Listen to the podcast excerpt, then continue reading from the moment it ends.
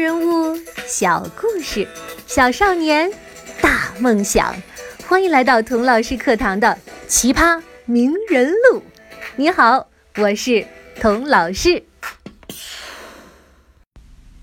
我们看名人故事的时候啊，很容易得出一个结论，就是人家天生就是这块料，哪有不成功的道理呢？有没有这样的例子呢？有的。但是宫崎骏可没这好运气，他小时候可自卑了，觉得自己身体瘦弱，不爱运动，也没有哥哥们身上那股子出人头地的干劲儿。很长一段时间呢，都不知道自己该干些什么，能干些什么。那他总该知道自己爱干些什么吧？他从小啊，受妈妈影响，爱看书，也爱看漫画。自己还学着画呢，但老实说，他小时候也就随便画画，还真没想过能靠画漫画吃饭。那个时候的漫画呀，被看作是低俗浅薄的读物，很多小朋友买了漫画书，哎呦，是要马上包上书皮，在封面用粗笔写上“代数习题集”哈，蒙混老师父母偷偷看的。那是什么点燃了宫崎骏的动画之梦，引他走上这条路的呢？是一个妖精和一个机器人，这是怎么一回事呢？听我慢慢跟你说。一九五八年，宫崎骏上高三的时候，日本历史上第一部彩色动画电影上映了。这部电影叫什么名字呢？《白蛇传》。对了。就是咱们中国的《白娘子传奇》，讲的是一条白蛇成精变成人啊，来报恩的一个故事。宫崎骏看的那是如痴如醉呀，不知道买了多少张电影票，反反复复的看。白娘子的深情、勇敢、独立和坚强，哎呀，就像自己的妈妈一样。看着看着，他发现。自己居然爱上了动画片里的白娘子，他被自己的感觉吓了一跳。哎，我怎么居然爱上了一个动画片里的人物呢？那是假的呀！哎呦，我真是太荒唐了。可是，如果我会爱上一个故事里的人物，说明他有多么打动我呀！这个故事对我来说是多么的真实。多么的有魅力呀！再说了，如果能在动画的王国里感到爱，受到鼓舞，又有什么不好的呢？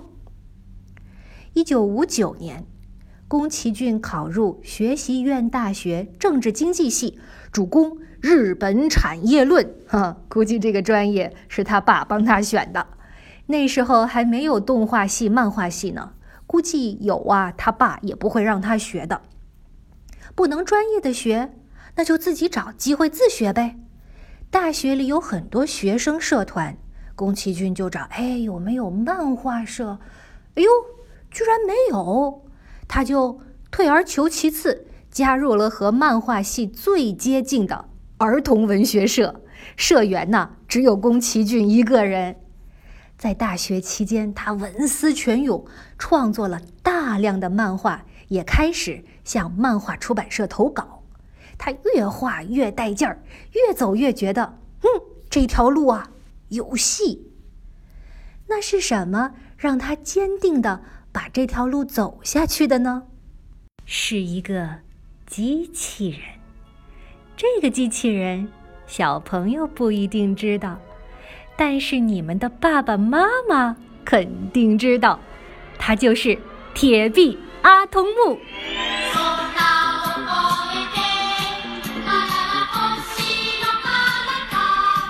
来吧，阿童木，爱科学的好少年。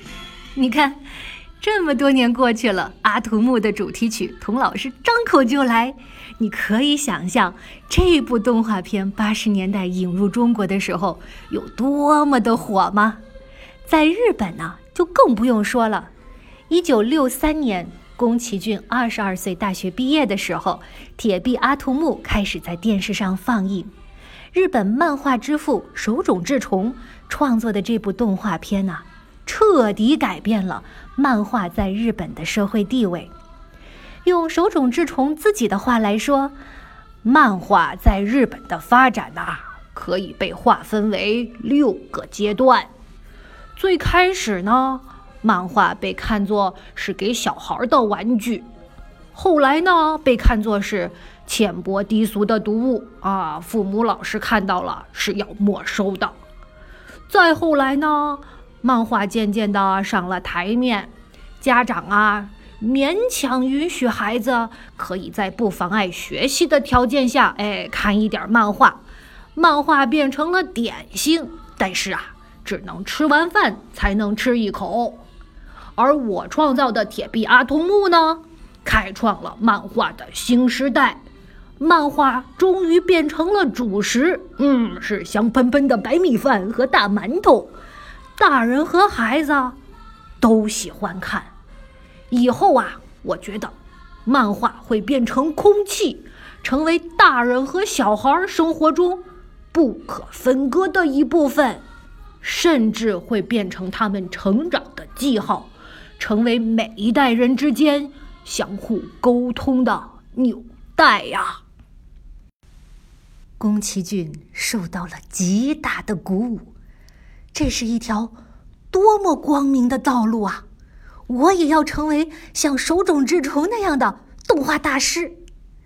宫崎骏毅然决然的选择脱离家族企业的安排，走上动画之路。他的爸爸、叔叔、伯伯，甚至他的哥哥弟弟，都认为他疯了。他的哥哥甚至在心里嘀咕：“哎呦，这个弟弟，看了个什么《铁臂阿童木》哈，就决定去画漫画，真是越打越不靠谱啊！以后估计养不活自己，还不得我们来养他？”全家当时只有一个人支持他的选择，就是他的妈妈。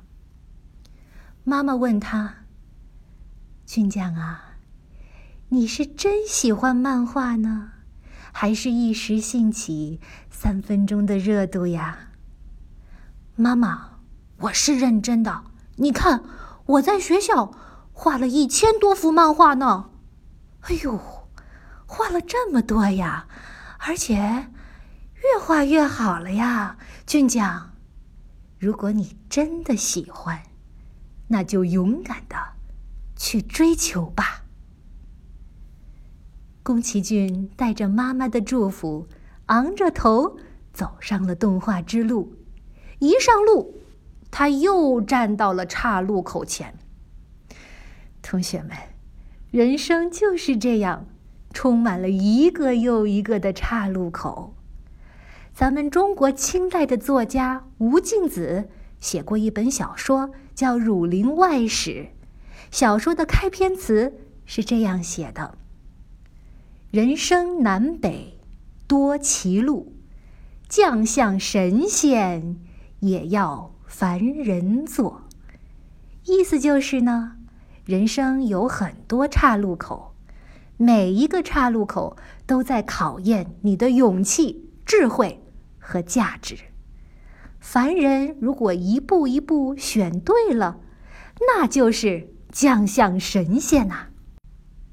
那宫崎骏在他的人生岔路口又看到了什么呢？他又是怎么选择的呢？好的，我们下一集再接着说宫崎骏的动画多歧路。